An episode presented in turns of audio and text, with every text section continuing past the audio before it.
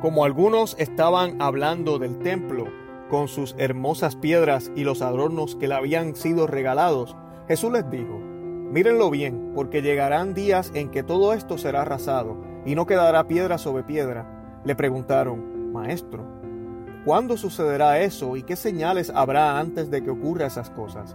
Jesús contestó, estén sobre aviso y no se dejen engañar, porque muchos usurparán mi nombre y dirán, yo soy el Mesías el tiempo está cerca. No lo sigan. No se asusten si oyen hablar de guerras y disturbios, porque estas cosas tienen que ocurrir primero, pero el fin no llegará tan inmediato.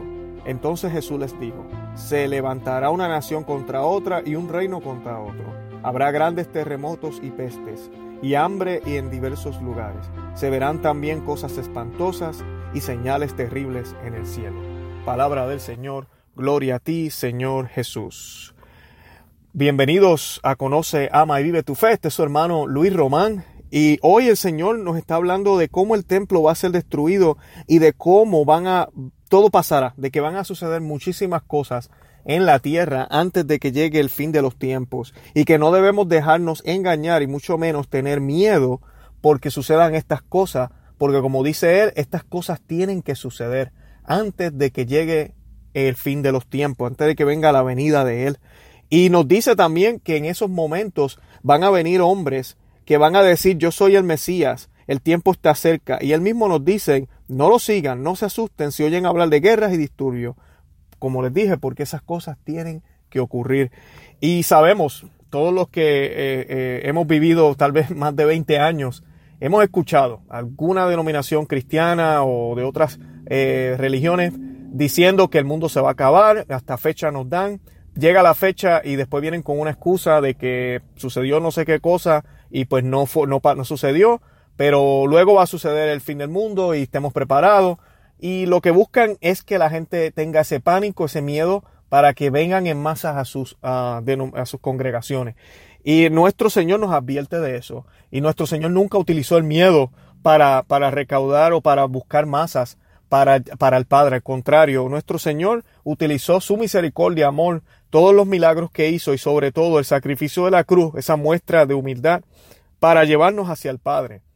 Sin dejarnos, sin dejarnos, eh, ¿verdad? Saber, Él siempre nos dijo que hay un infierno, que hay un castigo, que hay que dar fruto, que la rama que no da fruto será cortada y será eh, arrojada al fuego. Todo eso Él lo dijo y hay que tenerlo en mente. Y a veces en nuestras vidas si no escuchamos hablar del infierno o no aceptamos la existencia del infierno, no nos vemos motivados a hacer un bien. ¿Y por qué digo esto? Porque muchas veces yo conozco de personas que les cuesta trabajo a veces levantarse en la mañana e ir a trabajar. Y como que ya el dinero no es el motivador, pero cuando llega ese talonario o ese, eh, eh, esa carta de, de que hay que pagar la renta, entonces tú dices, si yo no voy a trabajar y no obtengo el dinero, me voy a quedar en la calle. Tengo que ir a trabajar. So pensamos en las consecuencias negativas si yo no hago cierta o aquella acción. Y lo mismo sucede a veces en la vida espiritual. En algunos momentos de nuestras vidas toca darnos cuenta de que la vida es corta y de que no sabemos cuándo será el día y la hora. Y como dice nuestro Señor, no hay señales que realmente nos digan si viene o no viene, si está cerca o no está cerca. Porque él mismo dice que estas cosas tendrán que pasar, pero el fin no llegará tan de inmediato. Eso no nos dice que va a pasar mucho tiempo, tampoco nos dice que va a pasar poco tiempo después que veamos estas cosas. Y les puedo decir, ya estas cosas las hemos visto. Y no tan solo las hemos visto o las seguimos viendo a nivel mundial, cómo suceden terremotos, guerras, nación contra naciones. Hemos tenido ya dos guerras mundiales que el Señor nos libre de una tercera. Y hemos tenido todas estas circunstancias, pero yo te quiero preguntar a ti, hermano y hermana, que me escuchas, ya a nivel personal, dentro de ti, en tu cuerpo, en tu alma, en tu ser y en tu espíritu, posiblemente hay una guerra, una guerra entre el, el, viejo hombre y el nuevo hombre, entre el hombre nuevo y el hombre viejo, entre esa mujer virtuosa que existe ahora y la mujer que eras antes,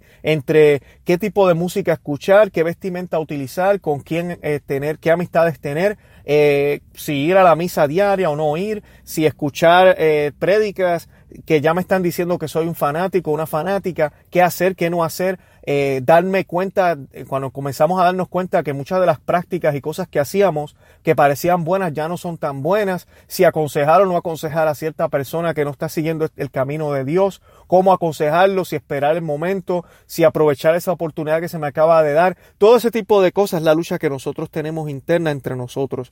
Y hoy el Señor nos dice que tengamos fe solo en Él van a venir otros que nos van a decir yo soy el Mesías. Y a veces el mundo, el terror, el miedo, hasta el demonio se disfraza del Mesías y nos quiere decir este es el camino. Todas estas creencias de nueva era, positivismo, autoestima, eh, de que todo lo puedo, de que con el poder de la mente todo se va a lograr, está positivo porque la vibra, porque si, si te mantienes en esa frecuencia podrás conseguir todo lo que quieras. Cuidado, cuidado, cuidado. Eso no es cristiano. Nuestro Señor nunca habló de eso.